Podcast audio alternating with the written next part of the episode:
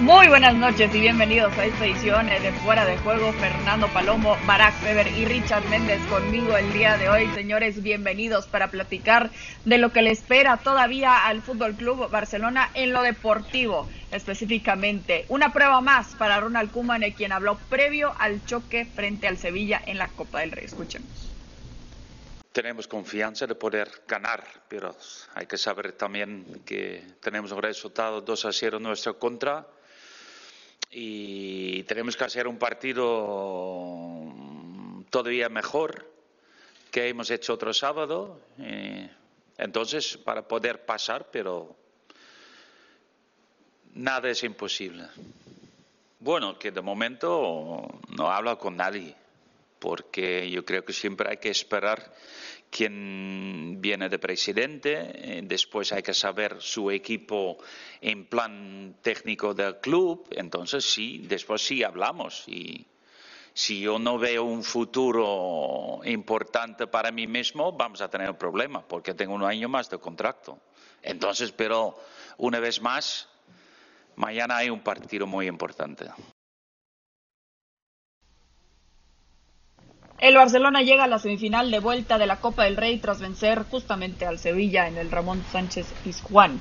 Los dirigidos por Kuman buscarán remontar la diferencia de dos goles en contra este miércoles con una noche soñada de Leo Messi. Por su parte, los andaluces marchan en el cuarto lugar de la liga y en Champions cayeron en la primera vuelta ante el Borussia Dortmund. Por ende, podríamos decir que en cuanto a las obligaciones o las presiones de ambos equipos, Sí, es un poco distinto, Barak, y justamente lo platicaba Iván Rakitic, que lo obligado es el Fútbol Club Barcelona y que el Sevilla va a salir a disfrutar. Es una buena estrategia para los de Julen Lopetegui pensar en que no están quizás tan en contra eh, de la espada y la pared o bajo tanta presión como lo está el Barça.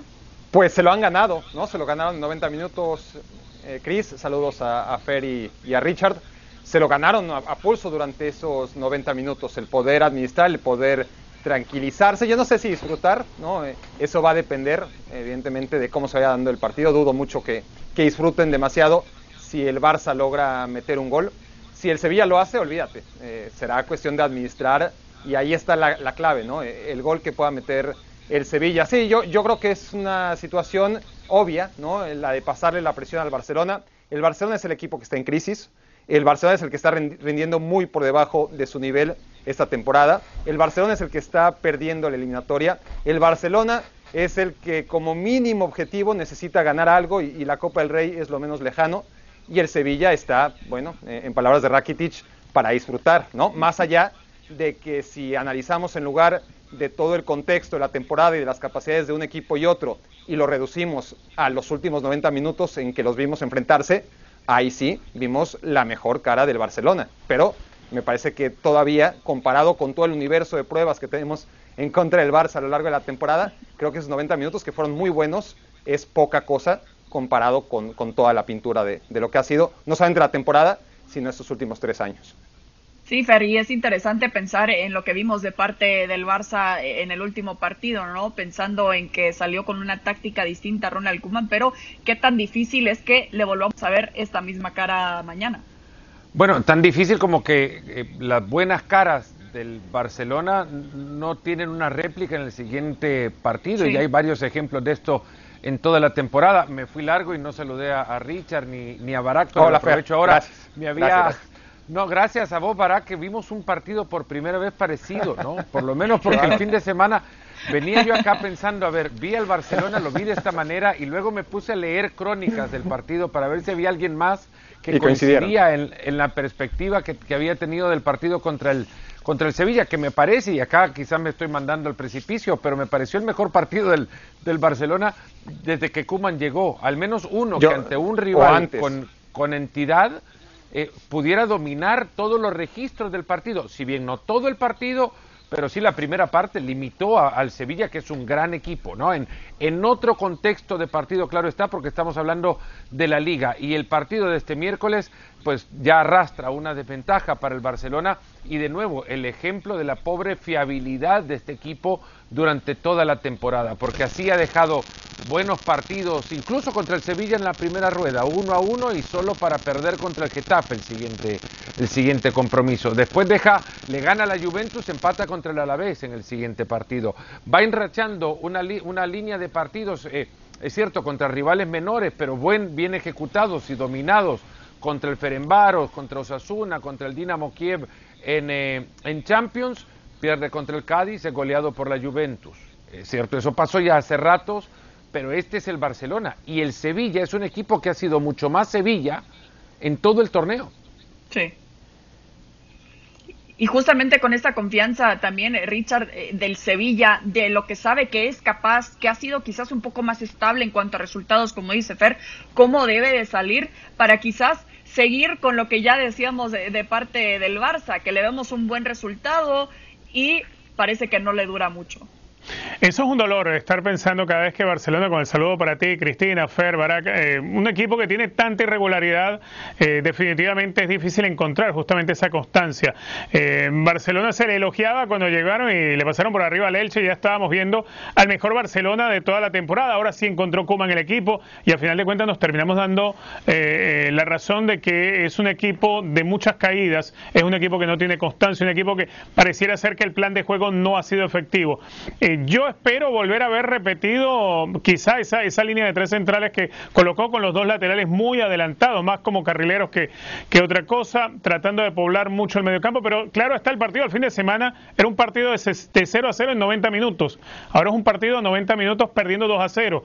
Eh, eso puede llevar al Barcelona a exponerse, Sevilla no tiene por qué apurar el partido, Barcelona tampoco, Barcelona tiene que tratar de saber dosificar, pero si en algún momento comienza a andar el tiempo y, y estás llegando al descanso y no ha aparecido el gol, ya para la segunda etapa vas a ver que el equipo de Ronald Koeman va a tratar de inclinar lo más que pueda hacia el arco del Sevilla. Y ahí es donde se hace peligroso el escenario para los dirigidos por Ronald Koeman. ¿Perdón? No va a quedar más expuesto que poner a un Titi en el partido de ida. Ah, no, claro, totalmente, totalmente. Aunque está el inglés, ojo, que el inglés también tiene, tiene su, su álbum de, colección de, de, desatinos, ¿no? Eh, esa es la dificultad porque Sí, porque si tienes que armarla, eh, tienes que armar una línea de tres centrales con Piqué, con Lenglet y con Mingueza, caramba, eh, cada vez que uno ve que está Lenglet es como es como pensar, bueno, Lenglet un Titi, ¿quién me lo hace peor? Hay una, curiosidad, ¿no? Que el Pedri salió del partido del otro día con todas las sensaciones de no poder estar listo y la milagrosa recuperación parece ser por lo menos una buena noticia para, para el Barcelona. Del otro lado, el Sevilla también recuperaría a Lucas Ocampo, que de no entrenarse pasa a viajar. Y le ha dicho Lopetegui que si viaja es porque le puede contar con él y es un jugador que eh, metido en aprietos quizás eh, recurra a él, es cierto, metido en aprietos tendría que llegar desde muy temprano porque si no la, la desesperación va a hacer que el Barcelona también entregue muchos espacios.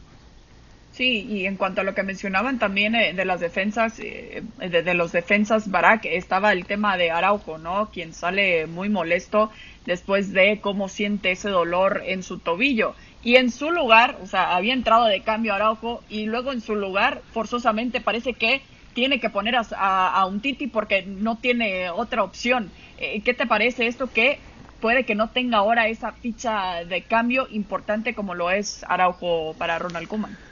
Pues, a ver, eh, en el partido Liga el Barça defendió muy, muy bien y, Araujo jugó un ratito pequeñito, ¿no? Eh, y no fue, obviamente, factor.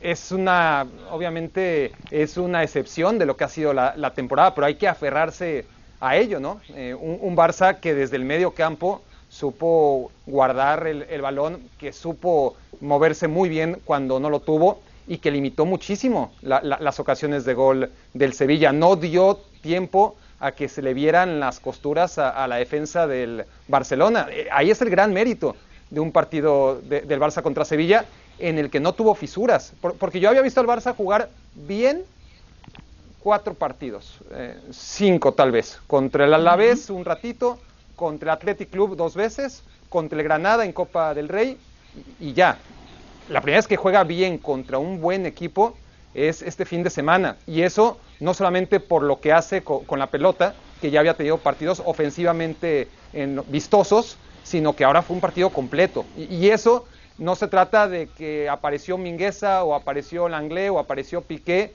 eh, como héroes eh, en la línea de fondo. No, es que Marc-André Ter Stegen apenas tuvo una o dos veces que, intervenir. Eh, creo que, el Barça se tiene que aferrar a eso, no, no, a pensar en que entre un Titi y Mingueza y, el que esté vayan a salvar al Barça porque no lo van a hacer. Eh, tiene que ser un trabajo defensivo de equipo, ¿no? desde el primer hombre arriba. Y el hecho de que esté Pedri, ahí sí marca mucha diferencia. Eh, es, decir, Pedri con balón es una cosa sensacional. Pedri sin balón defiende de maravilla, ¿no? Eh, roba esféricos, se posiciona bien, limita, inhibe pases que, podrían causar estragos y, romper líneas. En ese sentido, más que preocuparme por la defensa, eh, yo si, vamos, eh, si, es que Pedri está bien, me parece que es la mejor noticia posible, tanto para el Barça con balón como sin balón.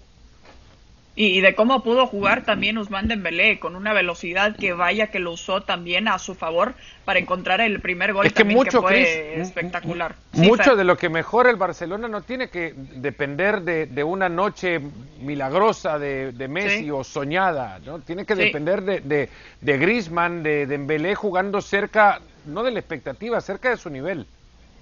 Del colectivo, claro, y del colectivo. Y que todos salgan a matar o morir también, porque es lo que significa este partido del Barça eh, frente al Sevilla, que por cierto será por ESPN Plus. Y habrá que ver de cómo puede manejar todavía esta situación Ronald Koeman, que por más que sea extracancha, por más que sea el expresidente del Fútbol Club Barcelona, le preguntaron también en conferencia de prensa. Hablando de Josep María Bartomeu, vamos contigo, Moisés Llorens, muchas gracias por acompañarnos en Fuera de Juego. Te pregunto, ¿qué es lo último sobre esta situación complicada del Barça? Claro, eh, Cristina, para vosotros lo fácil, el partidito, eh, lo complicado para el Tete aquí en Barcelona. Pues déjame, eh, rápido, cortito y al pie, déjame que te actualice. José María Bertomeu, expresidente del Barça, y Jaume Masferrer, ex consejero, la mano derecha del presidente Bartomeu mientras este dirigía al Barcelona, han estado esta mañana en la Ciudad de la Justicia, donde se han negado a declarar ante la jueza que está controlando el caso lo han hecho por eh, petición y por consejo de sus gabinetes de abogacía. De esta manera eh, queda el panorama de la siguiente manera.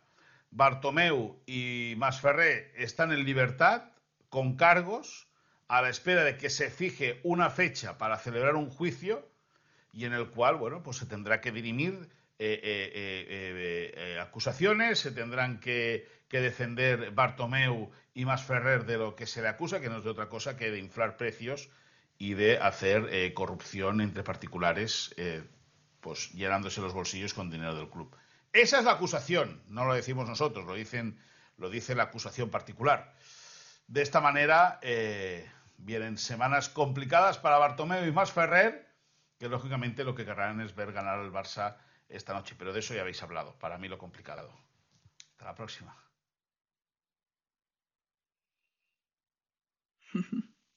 Perfecto, Moisés. Muchísimas gracias por la información, como siempre, desde el Camp Nou, con todo lo que le rodea ahora con esta situación de José María Bartomeo. Cambiamos de tema para platicar sobre cómo le fue a la Juventus frente al Spezia. Interesante que, bueno, Andrea Pirlo aceptaba que sabía que iba a ser un partido complicado con, contra un equipo que había estado jugando decente en esta Serie A y Richard parece que en el primer tiempo fue justamente eso lo que pensaba Andrea Pirlo. Al final de cuentas sacaron el resultado con un 3 por 0. A pesar eh, del resultado que parece en papel ser tan positivo, ¿cómo viste a la Juventus? Sobre todo el primer tiempo y buena parte del segundo vi una Juventus con lo mismo de casi toda la temporada. Una Juventus a la cual un equipo como el Spezia es capaz de sacarle la pelota, es capaz de llevarle el equilibrio a la zona de volantes, es capaz de eh, preocupar por lo menos en la forma en que tenga que construir el equipo de Andrea Pirlo. La Juventus igual está siendo un conjunto que tiene un potencial ofensivo tremendo, más allá de hoy no poder todavía contar con Dybala, igualmente tú tienes a un Cristiano Ronaldo, tienes a un Eh, vino de cambio Álvaro Morata, atinó también en los cambios, hay que decirlo, Andrea Pirlo, pero igualmente es más por el potencial ofensivo que todavía conserva la Juventus, que le permite someter hoy a un rival como la Spezia. Pero si echamos un vistazo a lo que ha sido el funcionamiento de la Juventus, a mí me sigue quedando una duda tremenda de cómo ¿Cómo hacer Andrea Pirlo para que su discurso pueda ser entendido por, por los jugadores, para que el plan de él termine de entender realmente la idea de lo que él pretende? Porque pareciera ser, no por desconocimiento, porque si alguien debe conocer de fútbol es alguien que lo practicó y al nivel que lo jugó Andrea Pirlo. Lo que yo creo que a Pirlo le está faltando por allí es la capacidad para poder transmitir esa idea. No sé si va desde el punto de vista del discurso, desde el punto de vista de la motivación. Algo le termina faltando siempre a Pirlo y eso se ha evidenciado a lo largo de la temporada. Una Juventus que siempre le termina faltando un poquito más para para parecerse por lo menos a la versión que esperamos con el potencial todavía que tenga más allá de las ausencias, algo más o menos cercano a lo que es eh, eh, el tamaño de la nómina que tiene la beca señora hoy. Es que no, no cuenta con Pablo Dybala desde el mes pasado, ya su octavo partido de manera consecutiva que no puede participar por esa lesión en la rodilla. Álvaro Morata también que se tuvo que recuperar de un virus eh, y él mismo decía que ha sido complicado también y Pirlo también, Fer, con Weston McKinney, por ejemplo, que dijo que no está bien físicamente, me aguanta 50, 60 minutos porque le he exigido justamente por las bajas. ¿Cuánto tiene que ver este momento quizás de duda en cuanto al rendimiento de la vecchia señora por las bajas? Bueno, es, que estamos hablando de un técnico que apenas está aprendiendo cómo gestionar un plantel. Ya no hablamos de, de, Pirlo debutante, es la primera temporada que le ha tocado eh, conocer cómo administrar minutos y en esto definir cuáles son sus piezas más importantes. No se ha quedado corto en pruebas para ello. Hoy ha puesto a Alexandro, por ejemplo, como, como central. Eh, a, Frabota se le vio en el arranque de la temporada, parecía que lo iba a hacer como lateral por la izquierda en una línea de tres y termina ahora defendiendo y, dejando también muchos, mucha distancia, me da la sensación, por las jugadas eh, de mayor peligro que pudo haber, o, las jugadas de aproximación, no mayor peligro que pudo haber generado la Spezia. Nos olvidamos que Pirlo está ahora conociéndose también como, como entrenador y en función a esto tendríamos que ser un poquitito más eh, benévolos con, con eh, eh, este momento de la temporada. Es cierto, no se le puede perdonar a la Juventus el excusarse en bajas porque es un plantel muy amplio, pero también Pirlo está contando o aprendiendo de quiénes son aquellos jugadores que le pueden en este tipo de momentos de temporada rescatar. Makini ha sido muy utilizado, es cierto, y también es a partir de su salida que el equipo se ve totalmente distinto. Y no sé si es por su salida o por el ingreso de Bernardeschi que el partido cambia, pero hay una coincidencia, obviamente, a partir de, que abandonó el estadounidense el terreno de juego. Eh, habrá que verlo un poco con, un poco más de distancia, entender que la Juventus eh, tiene que de alguna manera sopesar el hecho que Pirlo pues también está aprendiendo de esta historia y, y, quizás entenderle, es cierto, hay, hay clubes, uno, yo lo digo, digo, hay clubes que no, no tienen estas licencias, que no se permiten estos, ni siquiera lujos, eh, que no se permiten estas situaciones, entender a un técnico novato, pero ellos lo pusieron en, la, en esta situación. Sí, definitivamente. Y, pensando en que la vecchia señora quizás no sea campeona de, nueva cuenta como ya estábamos tan acostumbrados, Barack, eh, en la Serie A, eh, sí es difícil quizás aceptarlo para alguien como Cristiano Ronaldo, que lo veíamos un poco desesperado también con una cara de, frustración, quizás lo podríamos decir al medio tiempo. Eh, ya ves a un, a un CR7 que quizás se está desesperando como lo pudimos ver en su cara hoy.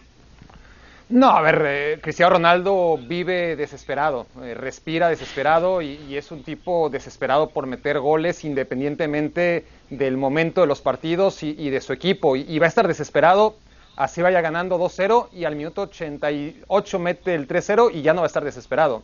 Y, por eso, en gran parte, por esa desesperación, eh, es lo que es, ¿no? Es un futbolista que necesita anotar, anotar, anotar, anotar y seguir anotando. Eh, la, Juventus, independientemente de, un gol más que, anota Cristiano Ronaldo, en este caso el, tercero, hoy juega un partido horrible otra vez, y ya van varios.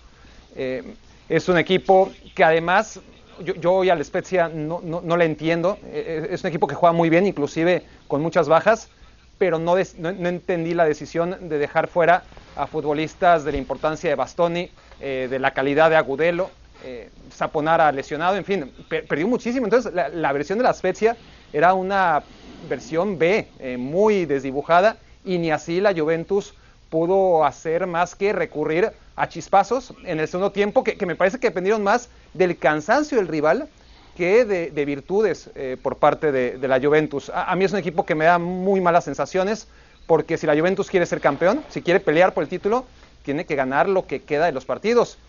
Y tiene una eliminatoria para remontar en Champions también. Todavía, exacto. Ante el Porto. Lo, del Porto ya, ya, lo veremos, pero si, si, pasa por encima del Porto, pues ya veremos eh, cómo llega al partido de cuartos de final, porque este equipo no da esas sensaciones que ya debería de tener un equipo grande en marzo. Está, está muy, muy lejos. Sí.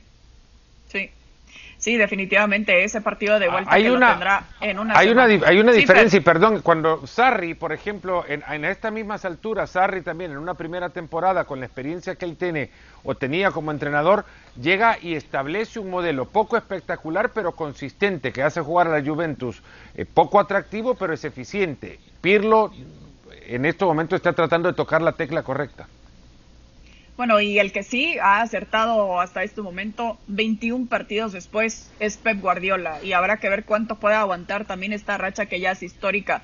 Mientras les recordamos estos partidos que pueden disfrutar a través de ESPN Plus. A ver, les decía de los Citizens también que hoy de nueva cuenta gana un partido, eh, no importa cuándo me escuchen decir esto, porque parece ser la historia reciente de este equipo de Pep Guardiola, 21 ya los que hilan de victorias de manera consecutiva. Hoy fue frente al Wolverhampton, tres goles que llegan tarde, pero seguros todavía.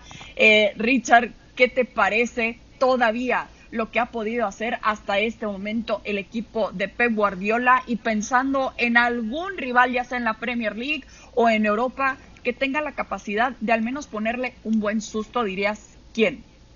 No, en la Premier League creo que nadie, creo que nadie. En algún momento uno se ilusionaba con decir, bueno, vamos a volver a tener un campeonato como eh, en el pasado con el Liverpool peleando hasta el final.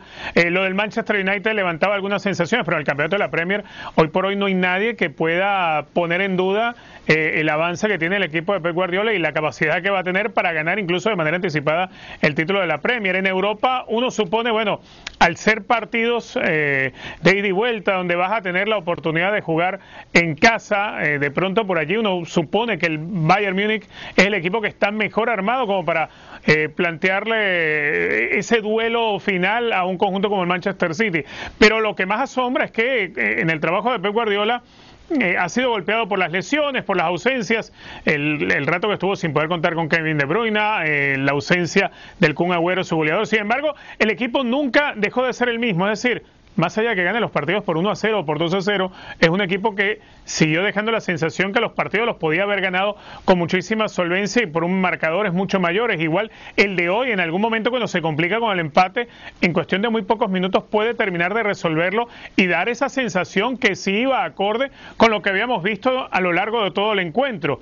Yo lo que veo hoy por hoy es un Manchester City que es definitivamente, Chris, el equipo que mejor juega el fútbol en este momento. Habrá que ver si es el mejor mejor equipo de este momento en todo el mundo, eso lo tiene que refrendar ganando, por ejemplo, la Liga de Campeones de Europa, porque en Inglaterra pareciera ser demasiado fácil para el City salir campeón este año. Sí, definitivamente. Y el récord de la Premier League al menos ya lo tiene. Sabemos dónde están sus obligaciones, sus prioridades. También a Barak, aunque sí, entre ellos definitivamente tiene que estar siempre eh, en la Premier League. Pero lo que dice Richard es, importante, ¿no? Que para él es el, el, el, equipo que mejor está jugando en este momento. Pero te pregunto, ¿es el mejor equipo que está jugando en este momento a pesar de tener que hacer rotaciones forzosas o no tan forzosas?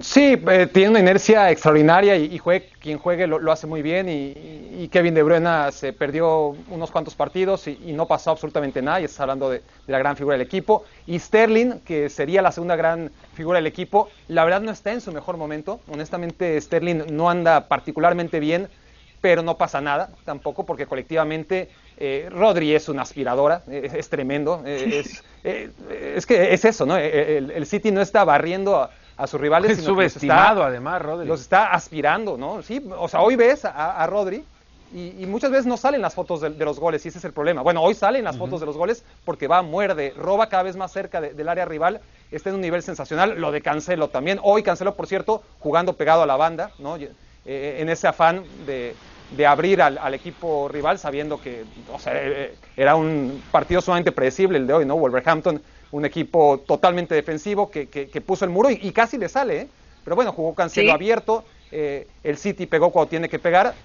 Ojo, sí es el mejor equipo, sin ninguna duda, pero ha tenido que trabajar mucho sus partidos. Hoy porque Nuno lo obligó a trabajar y la semana pasada, o bueno, este fin de semana, contra el West Ham no fue mejor.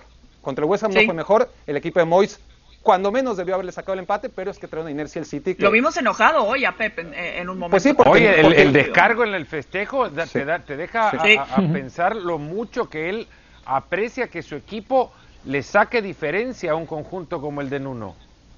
La primera vuelta les costó. Y, hay que recordar, este equipo estaba en la décima fecha, en, el décimo segundo puesto de la tabla el Manchester City estaba en la, 10 fechas arrancado el torneo, estaba en la mitad de la tabla y para abajo. Sí, sí, eh, es increíble lo que ha hecho el Manchester City, pero todo queda con ese pero importante, ¿no? A ver si puede también en la UEFA Champions. Esa es otra historia. Bueno, sí, cerramos para platicar de lo que fue eh, la Pocal. Fer, platícanos cómo viste este encuentro entre el Mönchengladbach y el Dortmund que se queda con la victoria el equipo del Borussia Dortmund. Bueno, Marco Rose con la obligación de quedar bien con sus futuros empleadores, y, pero sobre todo con la urgencia de quedar bien con sus actuales empleadores, con el Borussia Mönchengladbach, equipo que venía arrastrando la peor racha desde que el austríaco es eh, su técnico para enfrentar a un Borussia Dortmund que viene de tres triunfos consecutivos, que se encontraba con jugadas que muestran también que Haaland es extremadamente zurdo y confía poco en su derecha, lo que lo hace predecible para muchos defensores. La apertura del marcador anulado por una acción previa de falta de, de Holland, terminaron empatados en goles anulados por el, por el VAR, pero bien anulados, habrá que decirlo también. Eh, el, el, Borussia Mönchengladbach dominó los registros de la primera mitad, tuvo muchísimo más de la pelota, la ocasión más clara que sacó Marvin Hitz, además, eh, y luego la definición del partido tras un gol de Jadon Sancho que marca en los cuatro rondas de la competencia, que ha marcado y ha asistido en una barbaridad de partidos en este año calendario que se está acercando a su mejor forma. El segundo tiempo no es que el Dortmund fuese mejor, pero el gol condicionó y desordenó también al Borussia Mönchengladbach, que en la primera parte no le sacó rédito al, dominio, lo suficiente como para merecer por lo menos irse arriba por un gol al menos, y, y luego de esto entra en dudas. Es un equipo que no sabe todavía cuál es el once eh, que le conviene, hizo antes de enfrentar al City seis cambios, después de enfrentar al City otros seis cambios más, hace movimientos en el partido de hoy, solo cuatro repiten del partido que cayó contra el Arbe Leipzig, hay infinidad de rotaciones en este conjunto de Marcos Rose, se ven bien en 45 minutos, pero hasta ahí, y en ese momento el Dortmund pues se, encuentra con, con las, eh, el espacio todavía, con el tiempo suficiente en la segunda mitad para dar, dar el golpe que lo ponga en semifinales por primera vez en cuatro temporadas. Y lo que ha mostrado hasta ahora este equipo de Dortmund, Richard, que al menos en resultados se pudo recuperar en el último mes, debería de quedarse con la Pocal esta temporada, considerando que ya no está el Bayern Múnich. Bueno, es algo que tiene para apuntar inmediatamente, porque en el campeonato local todavía tiene esperanza de conseguir cupo para competiciones europeas. Yo lo veo igual lejos y difícil de que logre su lugar en la Liga de Campeones de Europa. Tendrá que conformarse el equipo de Terzic con clasificarse a una UEFA Europa League, pero la Pocal pareciera ser que sí, que puede estar a la mano, entrar en semifinales en un torneo donde ya no está quizá el rostro más duro, más feo de encontrarse en la Pocal que ha sido el del Bayern Múnich, eh, pues deja la mesa servida para que un Borussia Dortmund dentro de la filosofía de Terzic tuvo que ir variando tanto del esquema de tres centrales a terminar jugando con cuatro en el fondo, de que se perdiera la titularidad de, un chico como la de Gio Reina. Es decir, ha tenido que hacer demasiados retoques y pareciera ser que hay que ir a por la Pocal. Barak, ¿qué piensas para cerrar? Yo, creo que el favorito para ganar la Pocal sale el partido de mañana entre el Wolfsburg y el RB Leipzig. Me parece que son dos equipos superiores al Borussia Dortmund, pero bueno, de aquí a la final de, junio, eh, pues falta mucho. Sí, Definitivamente, y esos partidos lo podrán eh, disfrutar a través de la pantalla de ESPN Deportes, justamente Leipzig frente al Wolfsburg y también eh, tenemos que esperar para ver cuándo se juega el partido del Werder Bremen, también que por un brote del coronavirus de nueva cuenta vimos un partido afectado. Bueno, cerramos con esta bonita noticia para la alegría de la nación santista y el mundo entero. El rey Pelé fue vacunado de COVID-19. Y para nuestra alegría también Marito Kempes. Sí, ¿verdad? En el eso también, eso también es una buena noticia. El Rey Pelé y el máximo goleador de la historia de fuera de juego. Totalmente, dos campeones del mundo. Con eso cerramos esta edición de Fuera de Juego. Fer, Richard, Barak, un gusto como siempre. Nos vemos hasta la próxima. Gracias.